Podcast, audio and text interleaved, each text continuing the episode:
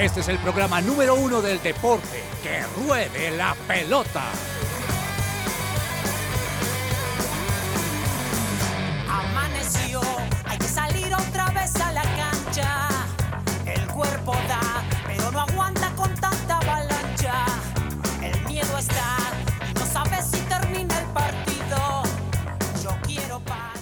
Hola, hola, ¿qué tal? Bienvenidos todos a Que Ruede la Pelota. Miércoles primero de febrero arrancamos ya oficialmente el segundo mes de este 2023. Como siempre, el tiempo se va volando y ya con muchas noticias. Hoy creo que vamos a tener un programa bien interesante porque tenemos par de noticias que están en este momento revolucionando y dándole la vuelta al mundo en, en tema deportivo. Así que vamos a entrar eh, en materia con ese tema. Mi nombre es Andrés Cabezas. Un placer acompañar a todos los oyentes, como siempre, cada miércoles de 12 a 1 de la tarde y también de lunes a viernes. Estamos aquí en su presencia radio con toda la información deportiva en que ruede la pelota, pero no estoy solo, hoy tengo una mesa muy chévere que me acompaña a esta hora, comienzo con don James Estrada.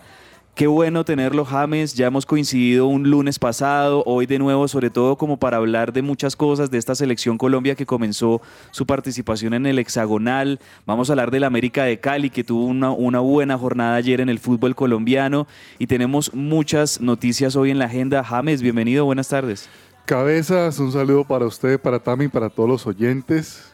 Que sintonicen, se queden ahí en sintonía porque tenemos un programa hoy tremendo. Eh, la vamos a pasar súper bueno, súper rico. Tami creo que nos va a mandar buñuelos, algo así.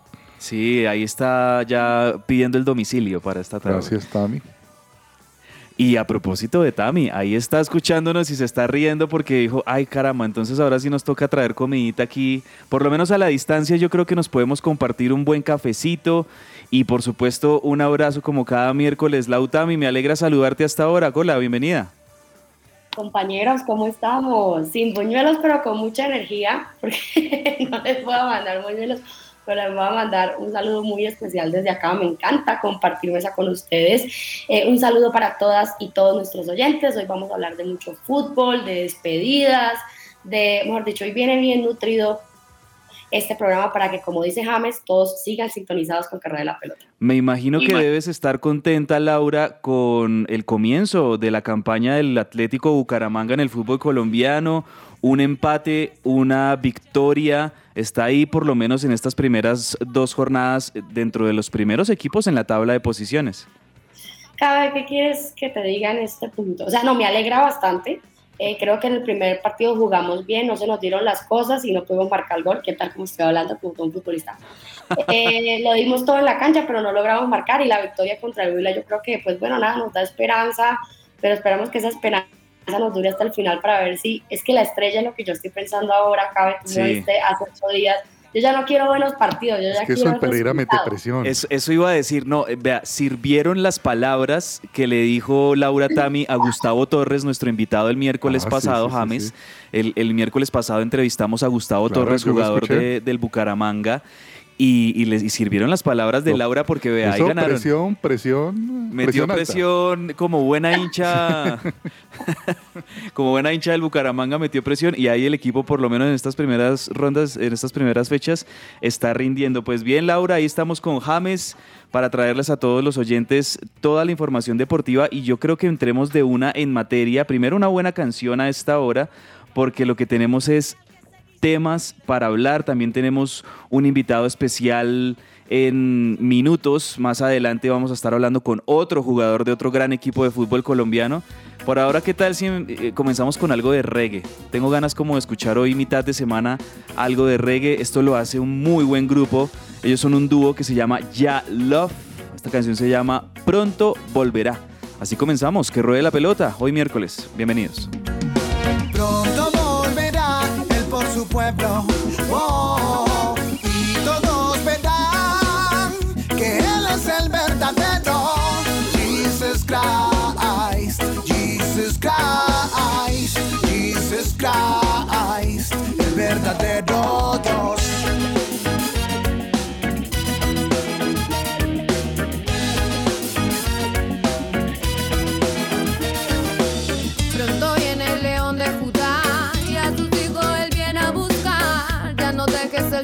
Pasar, solo debes querer y avanzar. Hay una corona que espera a los que perseveran y yo me voy con él. Esta sección es posible gracias a Coffee and Jesus, Bogotá. Hablemos de fútbol. Devenir champion du monde de football. Devenir champion du monde de football. ¿Estás cansado de que tu factura de energía llegue muy alta? Únete a la energía solar y envía tu factura a pago cero aprovechando los beneficios tributarios. Comunícate con Jellyfish Power al 304-337-2824. Aplica para facturas de energía de 500 mil pesos en adelante. Bueno, Jamesín, buena la canción, ¿no? Buena, oye, y sonó con salsita al final. Reggae, salsita, voz masculina, voz femenina. Está completísima la canción, ¿no, Lau? ¿Qué tal? Me gustó mucho, Cava. A mí también me gusta la salsa. Ah, vea, ahí está. Entonces, buena, buen reggae, buena salsa para el programa de hoy. Y hablemos de una, entremos en materia, compañeros, hablando del Sudamericano Sub-20, porque ayer comenzó oficialmente este hexagonal final de este Sudamericano Sub-20 que yo creo que hay que decirlo no solo porque somos colombianos, sino porque de verdad que hemos tenido un buen Sudamericano en términos de logística. La primera ronda jugada en el Estadio Pascual Guerrero y en el Estadio de Palmaseca algunos partidos en la ciudad de Cali. Creo que el comportamiento en términos generales de la afición, eh, la asistencia fue muy buena. Y ayer, eh, en, ya que en este hexagonal se está realizando aquí en la capital del país, en la ciudad de Bogotá, vi en los dos primeros partidos algo que me pareció muy positivo James y Laura. Por un lado, el estado de la cancha, el estadio del Campín impecable, la, la cancha y la gramilla de- del Nemesio Camacho el Campín en perfectas condiciones para estas, estos partidos que vamos a tener de hexagonal y también felicitar a la afición bogotana porque la asistencia fue espectacular. Ayer vimos en el partido de Colombia-Uruguay prácticamente lleno en, en el estadio del Campín y eso me alegra mucho por la afición bogotana. Además que hay que decir también que el clima nos acompañó, nos hizo buen clima, cielo despejado, entonces creo yo que todo un escenario para un buen hexagonal y para que veamos buen fútbol de estos equipos sudamericanos sub-20 que nos están entregando algunos partidos bien interesantes. Creo que los de ayer ambos estuvieron muy bien y comencemos analizándolos. Comencemos obviamente por el partido de la selección Colombia, James y Laura. Lamentablemente derrota 0-1 frente a la selección de Uruguay, una de las dos selecciones más fuertes en este sudamericano. En primera ronda habían sido el equipo eh, invicto, ganaron sus partidos y se nota que es una de las selecciones más fuertes en este sudamericano. Lamentablemente no pudo aguantar eh, Colombia varios de esos ataques de la selección de Uruguay que tuvieron varias opciones y bueno, metieron una. eh, y ahí está entonces eh, la primera salida de, de Colombia que le tocó debutar contra un duro rival. Uruguay un buen equipo, ¿no? Uruguay también hizo una excelente primera etapa. Cabeza, yo vi la parte final del partido. Yo vi la parte final del partido. Eh, me contaban mis compañeros ahorita fuera del micrófono que Colombia jugó muy bien y, y he leído buenos comentarios, ¿no? Faltó fue el, el tema de la definición y, y- y, eh, bueno, y fue un error de Marquines, ¿no? El hombre de Nacional.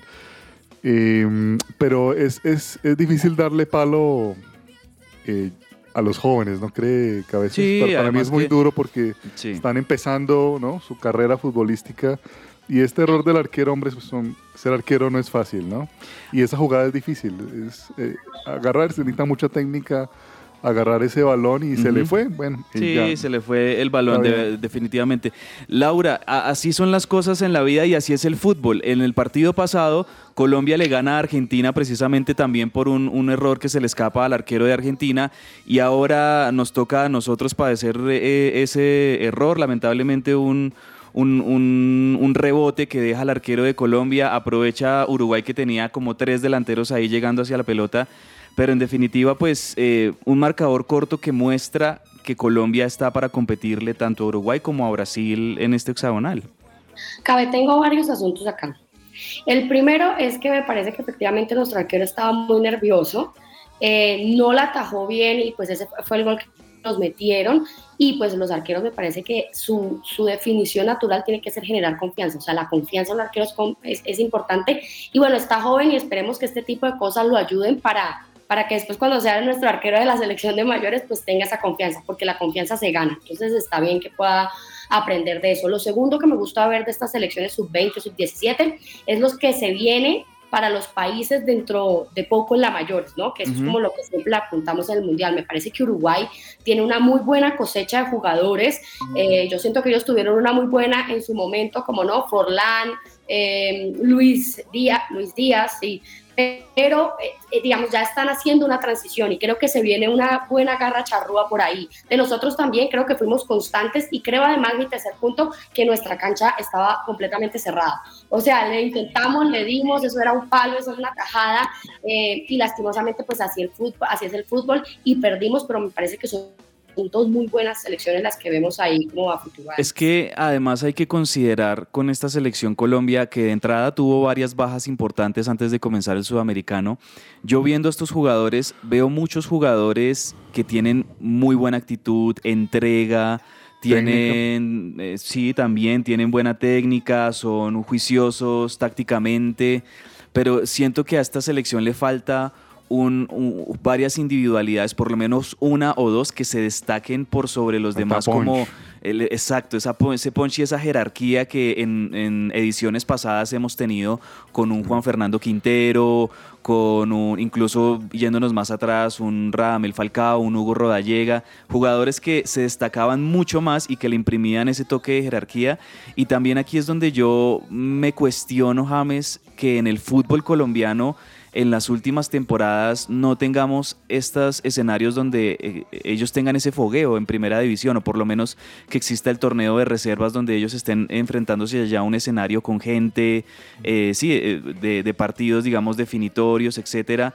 Creo yo que eso se, se ve reflejado en cómo asumen estos partidos tanto Brasil como Uruguay frente al resto de las elecciones. Sí, es cierto. Eh, a mí me parece, cabe que faltó Ángel, el de Nacional, El hijo de Juan Pablo. Sí, Creo que fue que polémico ese- eso ahí antes de empezar o el sea, sudamericano. y- John Hader Durán que se tiene que ir a Aston Villa también a su presentación. Varios, varias bajas. Yo creo que lo de Ángel fue, fue, fue un error. O sea, rindió muy bien en, en- en toda la etapa previa. Eh, y las razones que dan, pues, que no era titular, pero, pero pues, ¿quién lo es? Sí. ¿Quién, o quién de estos chicos lo, lo es? La verdad que lo de Ángel fue, y creo que ahorita en esta instancia, pues empieza a sentir, ¿no? Él era el, el delantero que tenía que estar ahí. eh, Carvalho, el hombre de- del Barranquilla Fútbol Club, eh, pues es un buen jugador, pero, pero la verdad que Ángel es un goleador eh, nato, ¿no? Sí. Lau, ¿querías ¿usted? aportar algo más? Sí, a ver ustedes qué opinan de esto que voy a decir. Yo creo que a veces pasa como en estas eh, selecciones sub-20, sub-17, sub, que ensalzan tanto a un pelado de esos que después ni termina siendo figura. Entonces, por lo menos apostarle a este que, claro, yo no he tenido el sonsonete como de oír un jugador en particular, a ver si aprendemos a, a- a- a jugar en equipo, ¿saben? O sea, con Linda Caicedo yo decía, todos los ojos tanto en Linda Caicedo, esperamos que siga así, pero siento que también no tener como la figura, la promesa nos hace pensar en que el fútbol se aprende y en que es una eh, colectividad más las que nos puede llegar a ser algún día campeones de algo. De acuerdo, de acuerdo. Bueno, pues em, derrota en el comienzo de la selección colombiana este hexagonal. Todavía quedan, por supuesto, cuatro partidos donde la selección va a tener la posibilidad de sumar puntos y creo yo que el objetivo va a ser eh, netamente clasificar dentro de esos cuatro cupos que ocupa, que, que otorga este sudamericano, al mundial de la categoría que si no estoy mal es en Indonesia, el, el mundial sub-20, Sí, señor. el próximo mundial sub-20, que será en, en algunos meses, pues creo yo que el objetivo principal para Colombia, bueno, en definitiva es solo un partido el que ha ocurrido, todavía queda enfrentar a, a Ecuador, hay que enfrentar a Venezuela, hay que enfrentar a Paraguay, a Brasil.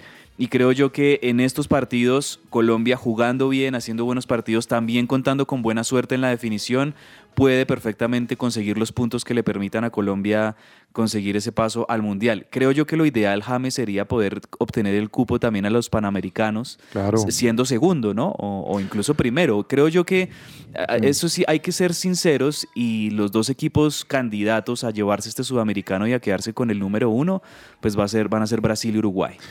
De, de hecho, en realidad Colombia prácticamente perdió con el mejor equipo del torneo. Sí, ajá. Eh, Y- Muchos con Brasil lo ya por encima de Brasil incluso. Y por encima de Brasil, ese partido Brasil-Uruguay va a estar buenísimo y hay que verlo y creo yo que ahí nos va a mostrar de qué están hechos ambos equipos. Como decía Tami, ¿qué generación tiene Uruguay? Que buenos futbolistas. Buenos futbolistas de, de Uruguay. Yo creo que mm, todavía Colombia tiene con qué. Hay que hacerle muy buen partido a Ecuador, a Venezuela, a Paraguay. Creo que son partidos respetando, por supuesto, a los rivales que Colombia con la localía, con el apoyo de la gente em, y también con su fútbol puede llegar a, a ganar y ahí es donde creo que va a ser clave poder tener esos nueve puntos por lo menos. Ahora que habla la gente, que qué bonita la reacción al final de la gente, ¿no? Sí, Apoyando. o sea, sí, de verdad que chévere. felicitaciones, felicitaciones al público bogotano. Eh, Bogotá sigue demostrando que es una plaza que, que está perfectamente para recibir partidos de esta La categoría. cancha está preciosa. La cancha preciosa, la verdad que la administración del IRD, no sé, no, no conozco todos los detalles, pero cuando yo veo la cancha del Campín, yo digo, se están haciendo las cosas bien. Y teniendo en cuenta que hace menos de un mes teníamos conciertos, teníamos eventos, etcétera, y la cancha impecable, eso me parece muy bien en beneficio de los equipos que juegan en Bogotá, en esa cancha, Millonarios, Santa Fe, pero también de estos torneos donde vemos que, que Bogotá como capital de Colombia, pues se comporta de muy buena manera en todos esos temas y la gente también ahí estuvo, eh, digamos que mm, cerrando de muy buena manera ese marco. Bueno, y en el otro partido, Laura y James, Brasil le ganó de manera contundente 3-1 a la selección de Ecuador.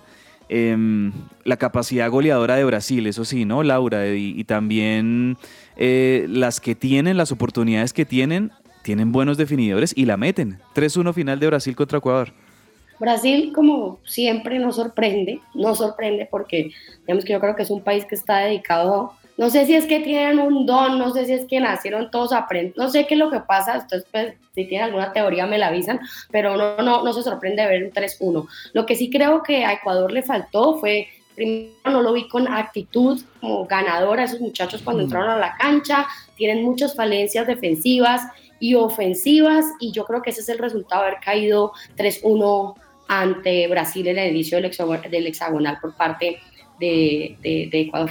Hombre, James, tremendo este delantero Víctor Roque. Víctor Roque. Víctor Roque, doblete ayer en el partido, una potencia impresionante. Este chico que, que es del Atlético Paranaense, ¿no? Lo vimos también en Copa Libertadores, lo vimos como figura en Copa Sudamericana, en ese título que obtiene el Paranaense en la temporada antepasada.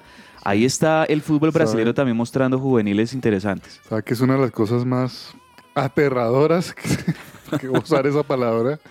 Es que no están todos los que podrían estar. O sea, hay jugadores que no. En la liga inglesa, en la liga italiana, hay chicos de la edad. Está eh, eh, la, la nueva gran figura ahorita tiene 17 años, el, Elbry, no sé cómo se pronuncia, Ujú. eh, que es, hablan todos como va a ser el próximo crack brasilero. Podría estar ahí, no, no estuvo. O sea, de que no es la titular titular que podría tener Brasil.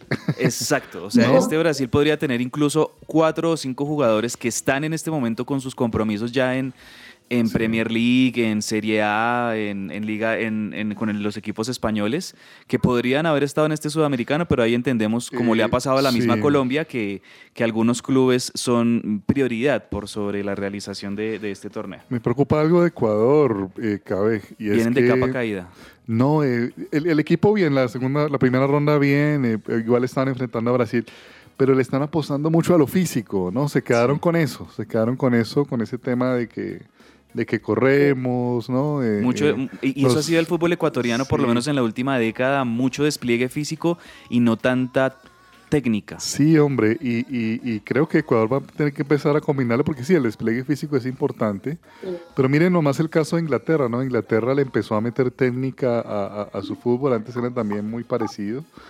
Eh, Endrick se llama el jugador de Ah, Endrick, 17 sí. años que está ahora en el Real Madrid. Exacto, que, que, pues lo, lo compró de manera muy anticipada Sí.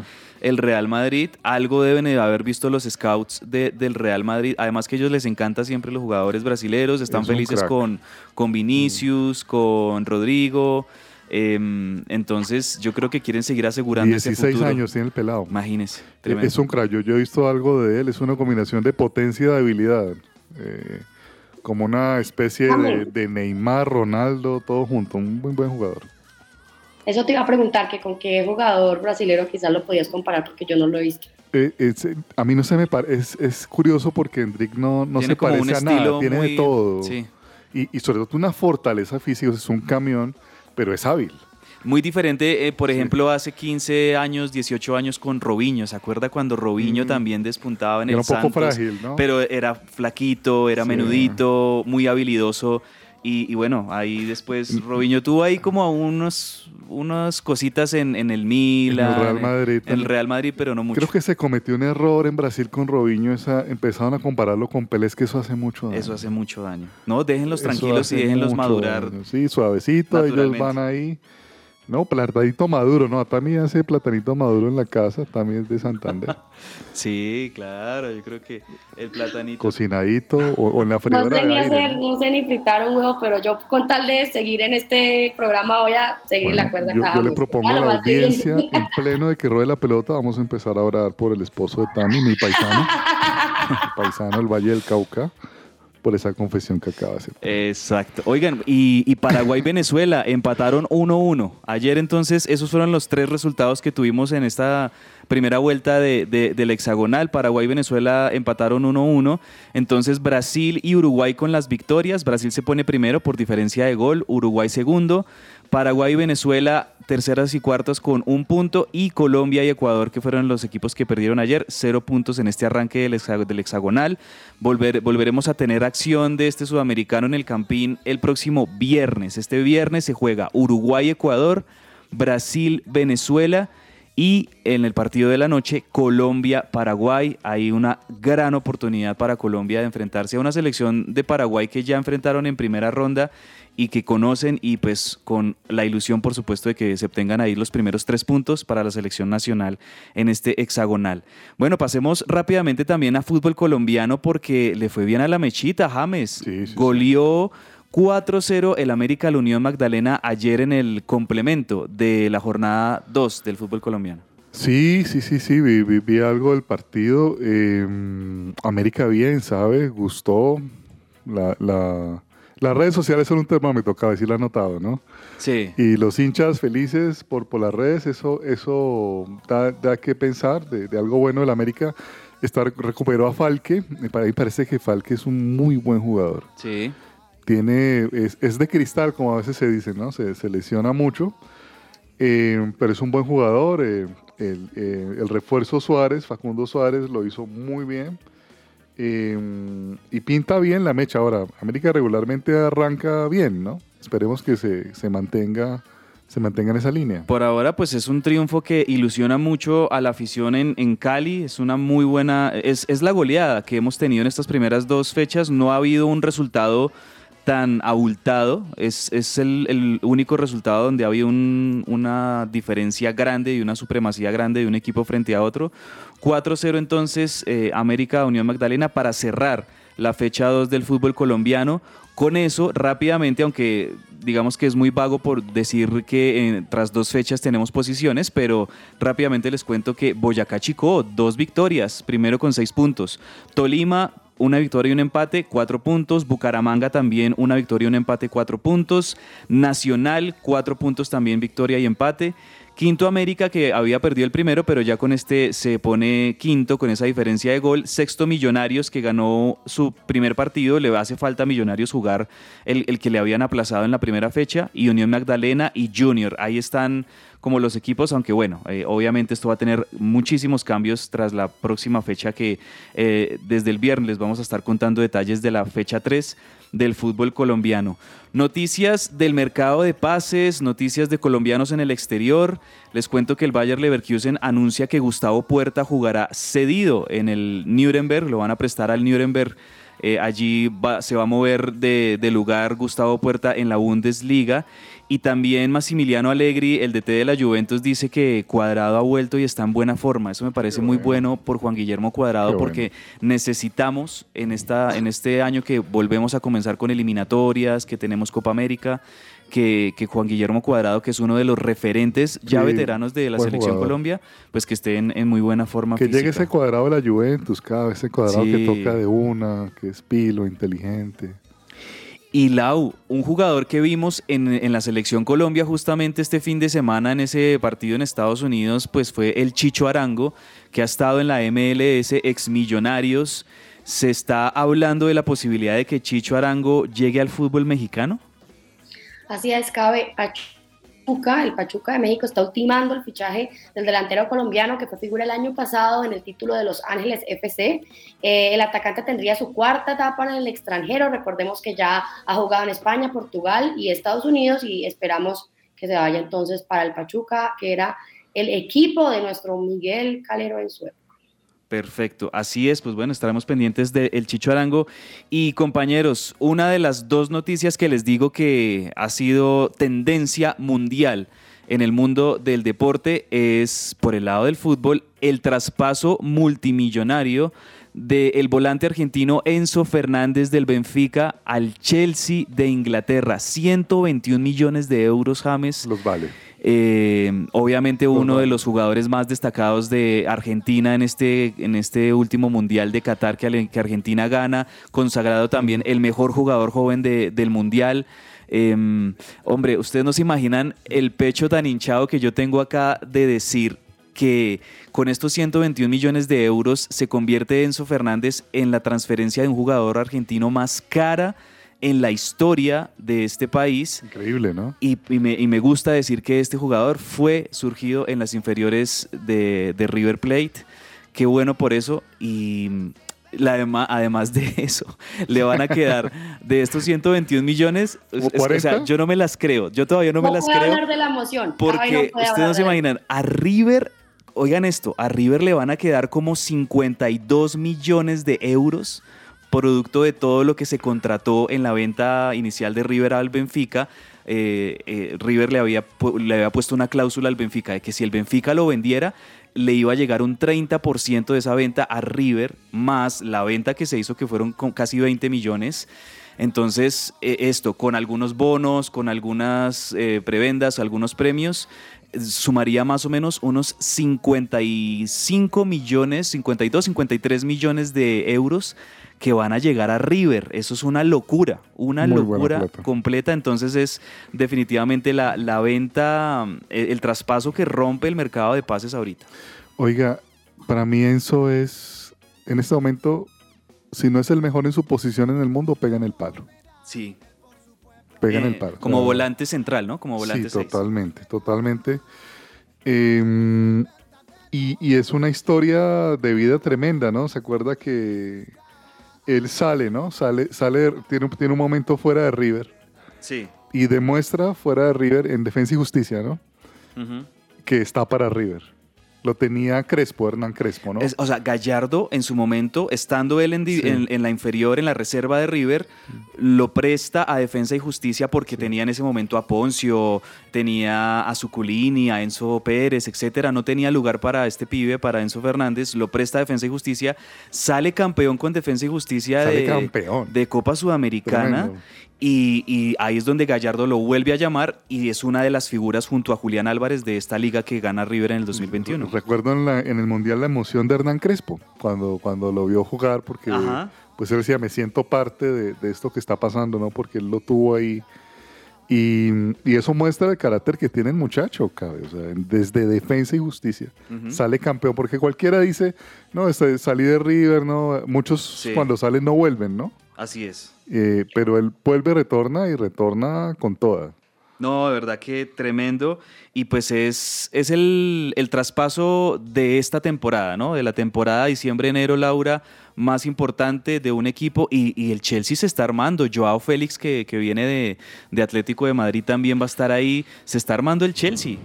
Buen equipo, buen equipo. Ellos siempre están ahí, ¿no? En, en, en Eurocopa, eh, perdón, en Champions peleando siempre primeras posiciones. Ahí está entonces pues una de las noticias del día en el mundo deportivo, por así decirlo. Ya vamos con la otra en Más allá de la pelota, pero vamos a una pequeña pausa comercial. Enseguida tendremos a un invitado especial aquí con nosotros unos minutos para que sigamos hablando de este fútbol colombiano. No se desconecten, seguimos hasta la una de la tarde en que ruede la pelota.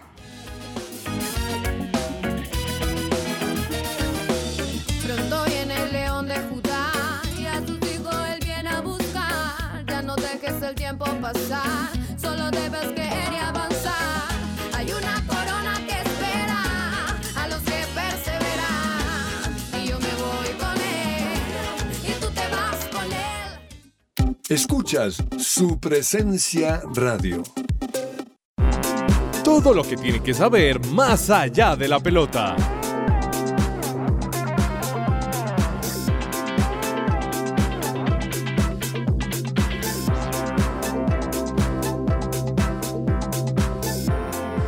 Seguimos al aire en que ruede la pelota. Si eres bilingüe o trilingüe, tu match perfecto es Teleperformance. Entra a tpjobscolombia.com, aplica la convocatoria que te guste y practica tu segundo idioma todos los días. Entonces ya lo saben, tpjobscolombia.com. Bueno, más allá de la pelota, estamos tratando de tener con- contacto con nuestro invitado en segundos, pero hablemos un poco de ciclismo, James, porque comenzó la vuelta a la comunidad valenciana y veníamos hablando también de la situación para esta temporada 2023 para los ciclistas colombianos, porque creo yo que vamos a tener, digamos que una temporada un poco atípica, sobre todo de esta gran generación de, de Nairo, de Egan, de Rigo, de Miguel Ángel, que los vamos a tener también aquí en los campeonatos nacionales de ruta a varios de ellos y seguramente no es que vayan a ser grandes protagonistas en sus equipos ya digamos en carreteras de Europa, pero por ahora pues bueno, vamos a tener la, la, la comunidad valenciana. Sí, señor. Es un año bien especial, ¿no? Para el ciclismo, ¿no? Por lo que está viviendo Nairo. También la alegría de, de ver a Egan Bernal ¿no? en las carreteras. Y estas carreras previas ¿no? a las grandes vueltas son importantes. Incluso a veces hasta hay recorridos que se comparten, ¿no? O tramos de, de etapas que se comparten con las grandes vueltas. Y es muy importante para no solo para la preparación, sino Sí. que desde aquí se va viendo quién está y quién no está, ¿no? Eh, que- quién de los monstruos, de los grandes está. Colombia va a estar en la, en la vuelta a la comunidad valenciana con, con Molano y con Ardila, ¿no? Esos son nuestros, nuestros Sí. Juan Sebastián Molano y, y Andrés Camilo Ardila son los, los colombianos que van a estar ahí eh, compitiendo. Eh, le cuento, cabe, que ya se corrió la, la- la primera etapa con victoria de Binain Girmay del Ujú. Intermarché. Entonces el hombre pues ganó la primera etapa y está también de líder pues por ahora mientras la vuelta sigue su, su curso. Así es, pues vamos a estar atentos entonces a estos colombianos allí en la vuelta de la comunidad valenciana. Mm, en el tenis, eh, Laura, bueno, ya vimos la gran victoria de Novak Djokovic en este primer Gran Slam del año en el Australian Open. Hablando en, conferen- en conferencia de prensa y ya entregando algunas, eh, algunas eh, palabras Djokovic a la prensa y al público en general, decía que jugó con un desgarro, con un desgarro, o sea que estaba como lesionado Novak Djokovic. ¿Cómo es esto?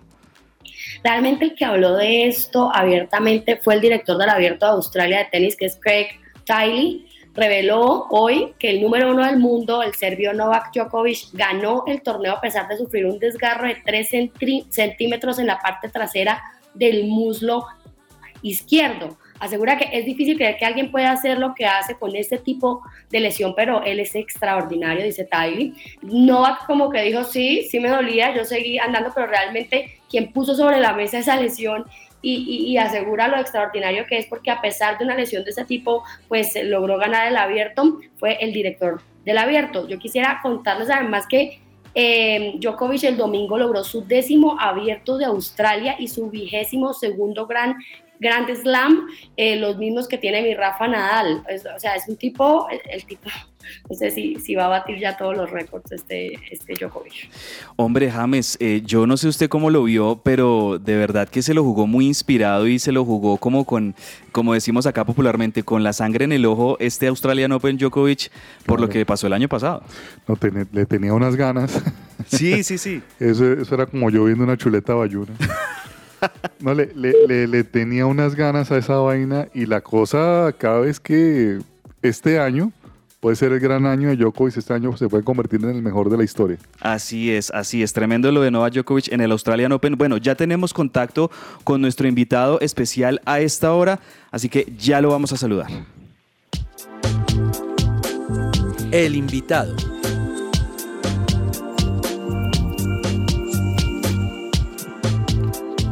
Bueno, y el invitado a esta hora es nada más y nada menos que Juan David Rodríguez, jugador del Once Caldas. Yo recuerdo también que Juan David tuvo un paso por el Junior. Este ya va a ser su segundo ciclo, James, en el Once Caldas, que creo yo Qué que bien. se está armando de manera interesante para, para esta Liga Betplay de este primer semestre. Y es un verdadero gusto poder estar hablando con él a esta hora en que ruede la pelota. Juan David, bienvenido a su presencia radio. Buenas tardes, ¿cómo está? Buenas tardes, muchas gracias por la, por la invitación. Eh, no, el gusto es mío, siempre poder conversar y hablar un rato de fútbol siempre es gratificante. Así es, Juan David. Pues bueno, la- ya, ya hemos visto este debut del Once Caldas. También estamos viendo cómo se está armando el equipo blanco de Manizales para este semestre. ¿Cómo se siente en este segundo ciclo, en esta, en esta vuelta al Once Caldas después de eh, su paso por el Junior? Bien, bien. Eh, el año pasado eh, volvimos en enero. Pienso que fue un año muy, muy difícil a nivel deportivo por los resultados de, del equipo. Este año otra vez con la misma ilusión, con las mismas ganas. Eh, un equipo mucho más fuerte, un equipo eh, con mucha más experiencia, un equipo con mucha más eh, con mucho más fútbol creo yo. Yo siento que eso nos va a venir a bien, nos va a venir bien a todos. Qué bien, qué bien. Eh, Juan David le va a hacer una pregunta, no, no, no lo quiero comprometer mucho. Usted, usted, tuvo este paso por Junior, Junior obviamente es un- uno de... Le, le saluda James Estrada primero, un gusto tenerlo acá con nosotros. Em, ¿Qué diferencia estructural o, administrativa usted nota entre Junior y, y- y el Once Caldas? ¿O es un tema muy, muy similar? Le confieso, a nosotros desde acá a veces nos causa, o a mí personalmente me causa mucha inquietud la forma como el Junior se, se- maneja, ¿no? Eh, pero ¿usted siente alguna diferencia? Usted que ha estado ya por varios, por varios equipos, eh, o digamos que la organización de los clubes es más bien similar en todos. Bueno, yo creo que la diferencia administrativa, yo pienso que el Junior, eh, ¿cómo te lo explico?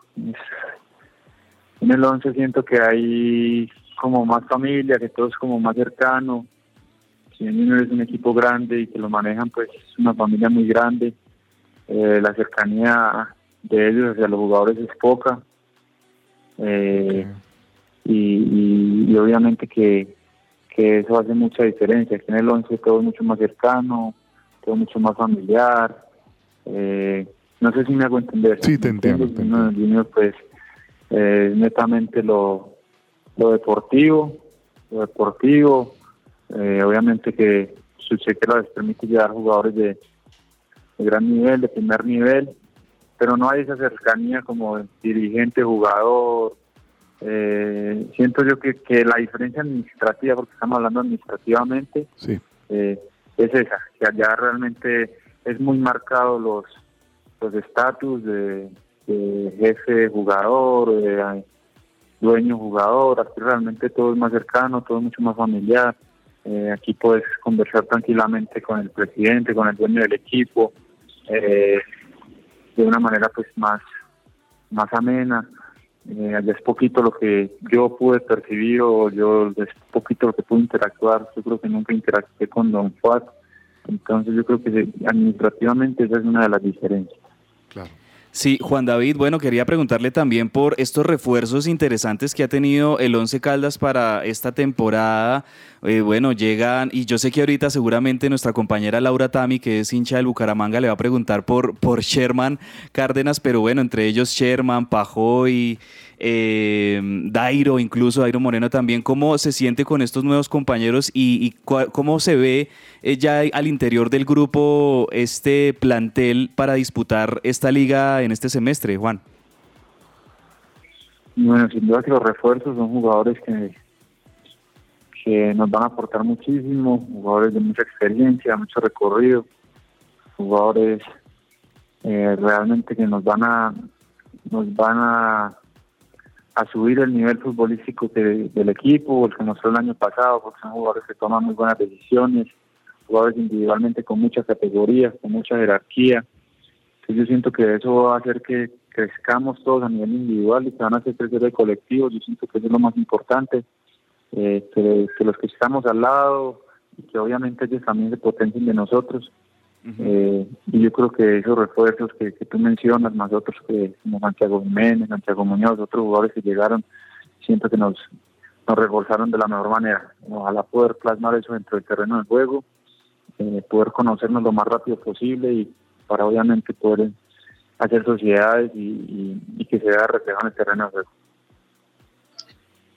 Juan David, hablas con Laura Tami. Efectivamente, yo soy hincha del Bucaramanga. No estoy queriendo mucho en este momento a los de Caldas porque nos quitaron a Dairo y a Sherman. Pero, pero digamos que un poco mi labor acá en esta mesa, yo no soy periodista deportiva, soy abogada, pero soy hincha. Y en ese sentido va mi pregunta para ti, o, o lo que quisiera oír de ti es, a esos hinchas del Once Caldas que te están oyendo, ¿qué les podrías decir? ¿Qué puede esperar un hincha del Once Caldas en este semestre del fútbol colombiano de ustedes como equipo?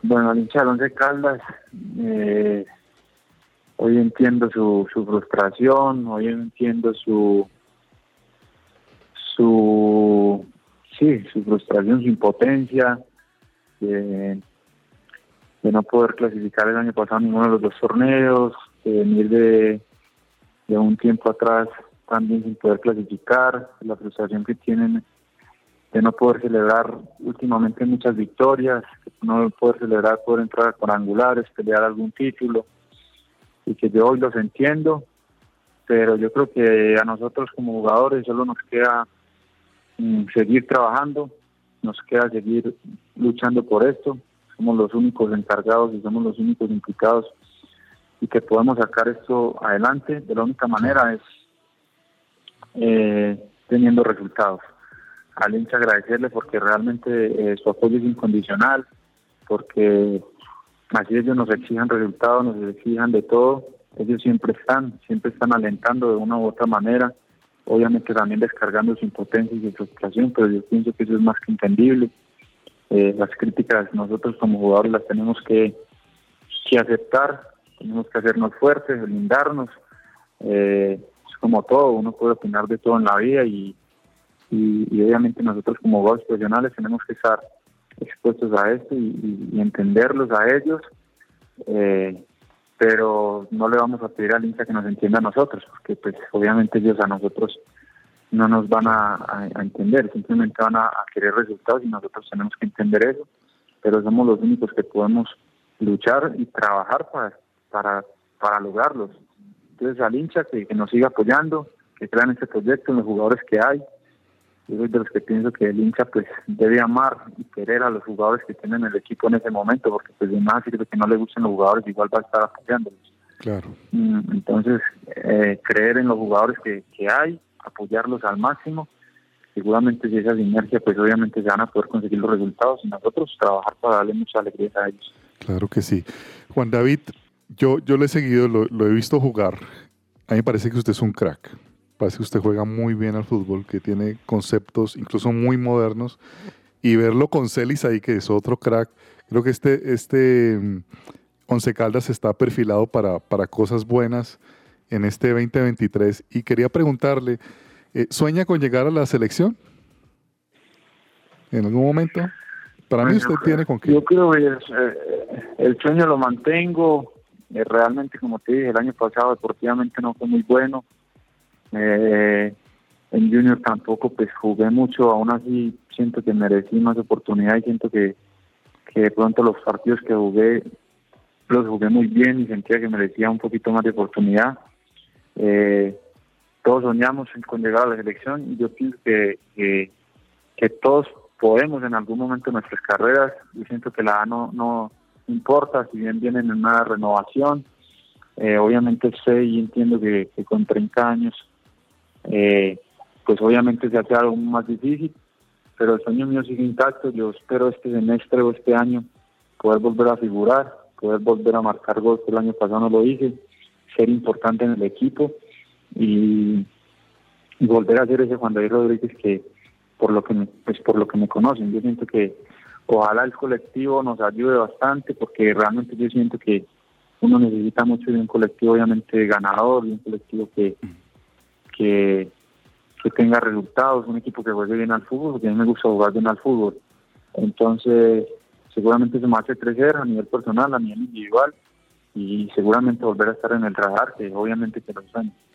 Qué bien. Así es, Juan David. Pues Juan David, le agradecemos muchísimo por estos minutos. Muy contentos de haberlo tenido aquí con nosotros en Que Ruede la Pelota y le deseamos la mejor de las suertes a usted y a todo el Once Caldas, a toda la afición también en Manizales que queremos muchísimo para que tengan un excelente torneo y de la mano del técnico Diego Corredor pues tengan una muy buena campaña.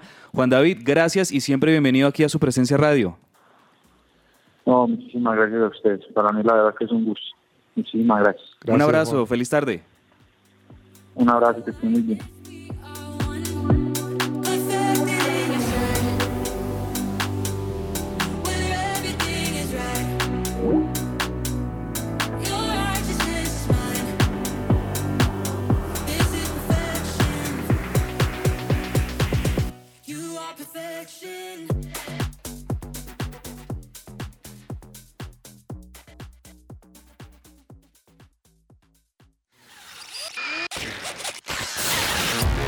Un hiperdato.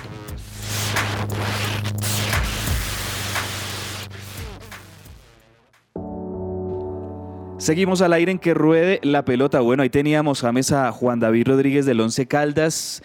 Eh, yo creo que se viene un muy interesante torneo para el Once Caldas con esos refuerzos que, que se trajeron. Nostalgia también un poquito, Laura, por, por Sherman y por Dairo. Pero vamos, bueno, yo creo que como buen hincha también espera que, que sus jugadores pues brillen en, en otro equipo, aunque no sea en el propio, ¿no?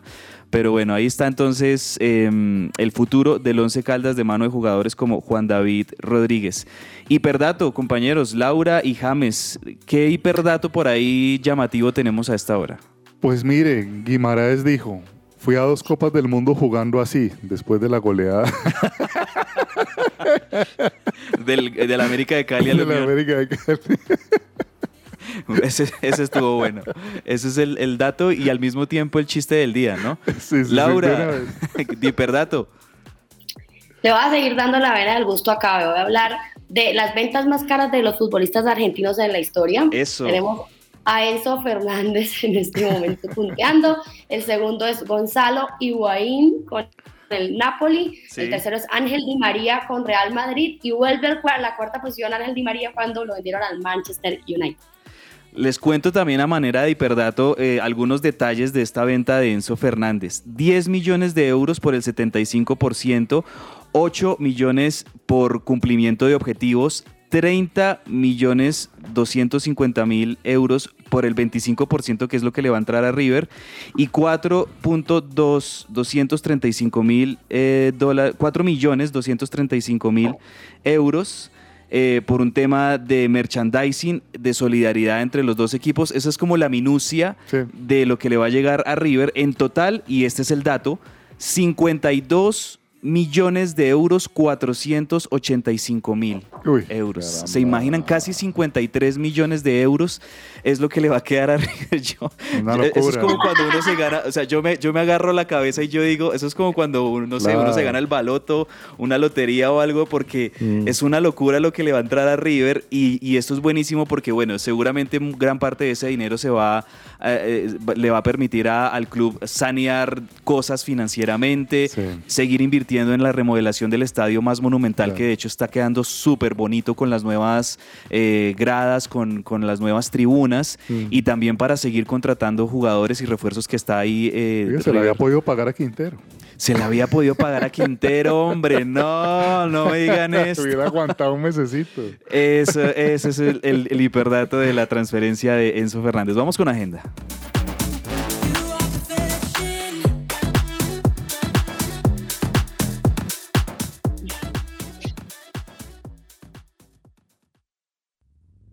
Agenda deportiva. Se me va a salir el corazón. Nunca dejes de hacerme soñar. Bueno, no sé cómo esté la agenda deportiva hoy, tal vez esté un poco corta porque ya hemos tenido la primera jornada de Sudamericano, les decíamos el próximo viernes tendremos eh, la segunda vuelta de Sudamericano, pero no sé Laura, James, ¿tienen algo de agenda deportiva por ahí, algo interesante para ver? Pues mire, de- eh, tenemos a Defensa y Justicia, de donde salió Enzo. Vea, fútbol para argentino. ir contra el Ituzaingo, por la Copa Argentina. Ah, bueno, Copa Argentina. También yo tengo, yo tengo aquí NBA. Esta noche hay partidos interesantes. Celtics de Boston contra Brooklyn Nets me parece un partidazo esta noche a las 7 y 30. Ambos equipos muy protagonistas en la conferencia este de la NBA, peleándose esas primeras posiciones. Los Celtics van de primeros y los Nets van de cuartos. Entonces yo creo que vamos a tener un buen partido ahí. Lau, tú de pronto tienes algo de, de agenda. Oigan, yo aquí tengo la Liga Santander, jornada 17, el Betis contra el Barcelona a las 15 horas. Perfecto, fútbol español, claro que sí, la liga. También hay fútbol inglés a las 3 de la tarde, Manchester United contra el Nottingham Forest. Bueno, compañeros, y en minutos finales eh, vamos con Entre el Tintero y vamos con la segunda noticia que, que está dando por ahí vueltas y es tendencia, sobre todo en los Estados Unidos, pero yo diría que también a nivel mundial.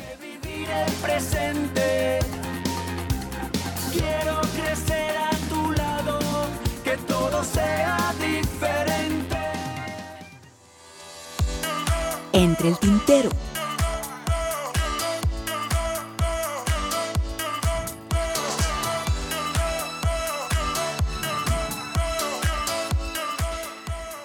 Y la noticia ya para llegar al cierre de nuestro programa hoy, compañeros y oyentes, es el anuncio oficial por boca del mismo Tom Brady de el retiro de el mejor jugador de fútbol americano de todos los tiempos, el más ganador, lo que podríamos, podríamos decir y lo hemos dicho muchas veces, el equivalente a un Michael Jordan, a un Babe Ruth, a un eh, etcétera, eh, un GOAT, como le dicen en los Estados Unidos, un Greatest of All Time, que es como el mejor de todos los tiempos, anuncia su retiro. James, Laura, Tom Brady a sus 45 años esta mañana. Eh, se volvió tendencia mundial porque es, eh, escogió una pequeña playa allí cerca de Tampa, en Florida, para anunciar su retiro. Y de hecho les tengo, antes de darle la palabra a ustedes, les tengo ese audio precisamente, cómo anunció al mundo Tom Brady su retiro. Escuchemos. Good morning, guys. I'll get to the point right away. I'm retiring for good. I know the process uh, was a pretty big deal last time, so when I woke up this morning, I figured I'd just press record and let you guys know first. So uh, won't be long winded. Like you only get one super emotional retirement essay, and I used mine up last year. So uh, really, thank you guys so much to every single one of you for supporting me, my family, my friends, my teammates, my competitors. I could go on forever. There's too many. Um, thank you guys for allowing me to live my absolute dream. I wouldn't change a thing. Love you all. Bueno, ahí está. No sé si ustedes alcanzaron a ver cómo se le quebró, Se le quebró eh, la voz. la voz. Eh, pues básicamente lo que, lo que decía en este mensaje para traducirles es, eh, hola, hola gente, em, voy, a hacer, voy a ir directo al grano, me retiro y quiero que ustedes lo escuchen por mí, no por lo que pasó el año pasado, que ustedes recordarán que un periodista, Adam Schefter, filtra una información que le había filtrado en ese momento la esposa de Tom Brady, Giselle Bunchen, de que él se Esto generó un tema y un ida y vuelta que incluso yo creo que esto es una de las cosas por las que también ellos terminan divorciándose a mitad de este año. Qué imprudencia, ¿no? Sí, una, una lástima. Entonces yo creo que Tom Brady estaba frustrado como por, por cómo terminó eso Sí. y él por eso volvió una temporada más con los Tampa Bay Buccaneers, pero lo que dice aquí Tom Brady es, quiero que lo escuchen de, de mis propias palabras, quiero mm, agradecerles porque me ayudaron a cumplir este sueño, ha sido increíble todo lo que hemos vivido, gracias a los amigos, a sus entrenadores, a sus compañeros de equipo, a sus competidores, a sus rivales también que tuvo a lo largo de estas 23 temporadas en la NFL y ahí sobre el final quebrándose un poquito y casi que medio llorando, pues anunciando que definitivamente se retira. Yo creo que esta retira. vez sí es definitivo, James y Laura. Hombre, sí. Todo, no, hombre, un añito más y te venís para la mechita. Ese la rompe donde sea, ¿no? Hombre, sí. Yo- algo, algo hace, algo hace con el América. Laura, eh, siete Super Bowls, cinco veces escogido el MVP del Super Bowl, tres veces MVP de la liga. ¿Qué más les puedo decir? El hombre que el hombre líder en yardas, en touchdowns, en partidos ganados, mejor dicho, tiene todos los récords, el mejor de todos los tiempos, sin duda. Cada vez sí se cierra un ciclo. Para mí cada que o el mejor de todos los tiempos de algo decide salir, se cierra un ciclo, una fanática me encantó cuando yo como que el apoyo de su familia era muy importante, yo le digo a todos los oyentes, cualquier cosa que estén haciendo, mucho trabajo, mucho lo que sea, vuelvan a su familia, que es lo que siempre queda ahí después de, de terminar una gran temporada de lo que sea en la vida. Entonces me encantaron esas palabras sencillas pero contundentes. Así es, bueno, pues desde aquí yo la verdad que expreso personalmente toda mi admiración. Lo vi, eh, personalmente pude ver eh, varios de los Super Bowls que ganó Tom Brady, varios de los que perdió también, porque él estuvo en, en nueve Super Bowls, de los cuales perdió, no, en diez, él estuvo en diez Super Bowls, Qué cantidad. perdió tres y ganó siete Super Bowls. Uf. Nunca nada, nadie antes, o sea, el- los que más habían ganado eran Joe Montana, Terry Bradshaw, que habían ganado cuatro Super Bowls. Tom Brady ganó siete al final, es una locura y definitivamente pues eh, para todos muchos mensajes también de, de grandes referentes de la NFL, del fútbol americano y del deporte en general en los Estados Unidos, expresándole gratitud a, a Tom Brady que hoy anunció su retiro. Bueno, de esa manera terminamos que ruede la pelota hoy miércoles. Gracias a todos los oyentes por haber estado con nosotros. Mañana los seguiremos acompañando, por supuesto, desde las 12 del mediodía. Y bueno, que almuercen rico. Un abrazo grande, James, Gracias. Laura. Gracias, saludos. Chao. Que estén bien. They won't treat you like I could. Stop your searching